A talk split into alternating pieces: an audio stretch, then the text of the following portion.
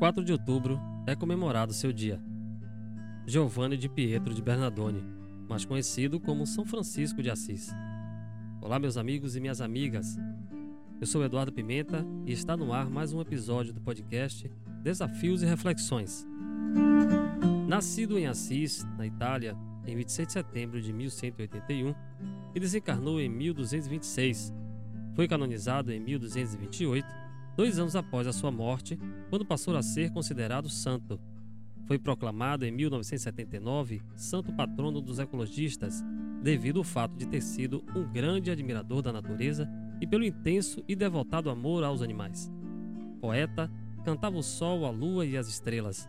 Era alegre, terno, simples, amoroso, criatura de paz e de bem, oferindo estima, consideração e simpatia. Amava intensamente a Jesus e a sua mãe Maria. Ainda jovem, penetrando em um templo católico em ruínas, olhando para a imagem de Jesus no altar, ouviu o mestre dizer: Francisco, restaura minha casa decadente.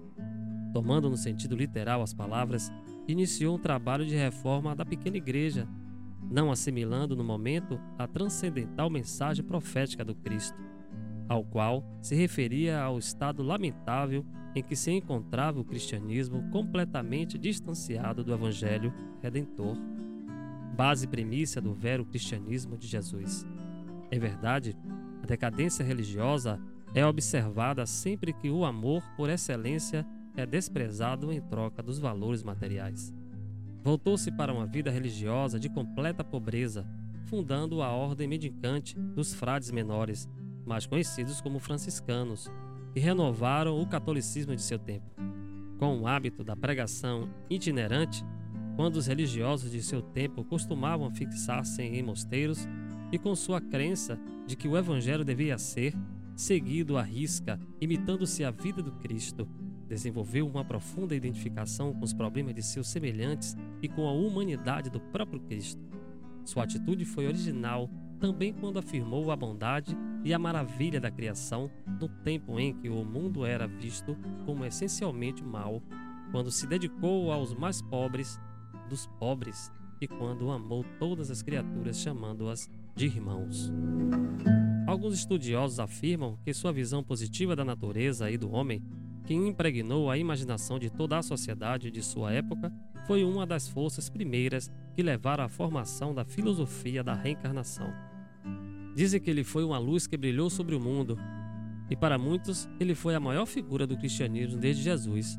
Mas a despeito do enorme prestígio de que ele desfruta até os dias de hoje nos círculos cristãos, que fez sua vida e mensagem serem voltas em copiosa fé e darem origem a inumeráveis representações na arte. A pesquisa acadêmica moderna sugere que ainda há muito por elucidar quanto aos aspectos políticos de sua atuação e que devem ser mais exploradas as conexões desses aspectos com o seu miticismo pessoal. De qualquer forma, sua posição como um dos grandes santos da cristandade se firmou enquanto ele ainda era vivo e permanece inabalada.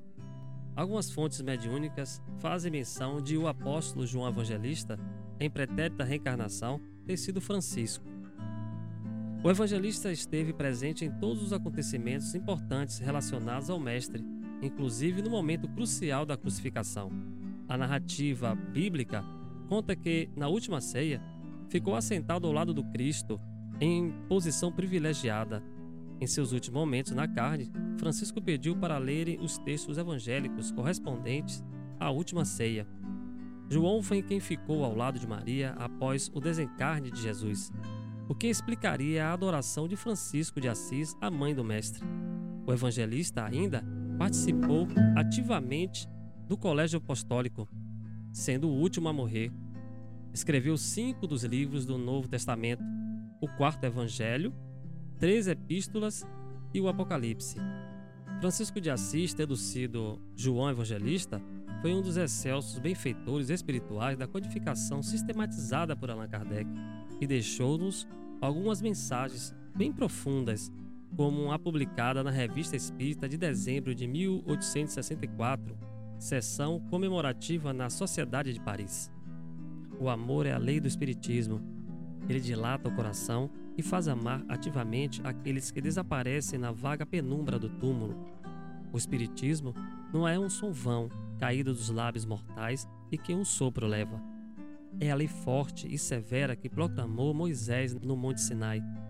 A lei que afirmaram os martírios ébrios de esperança. A lei que discutiram os filósofos inquietos e que, enfim, os espíritos vêm proclamar. Espíritas, o grande nome de Jesus deve flutuar como uma bandeira acima de vossos ensinamentos. Antes que fosseis, o Salvador trazia a revelação em seu seio, e a sua palavra, prudentemente medida, indicou cada uma das etapas que percorrereis hoje. Os mistérios desabaram ao sopro profético que abala as vossas inteligências como outrora as muralhas de Jericó. Que Jesus os abençoe e até o próximo episódio do podcast Desafios e Reflexões. Um grande abraço.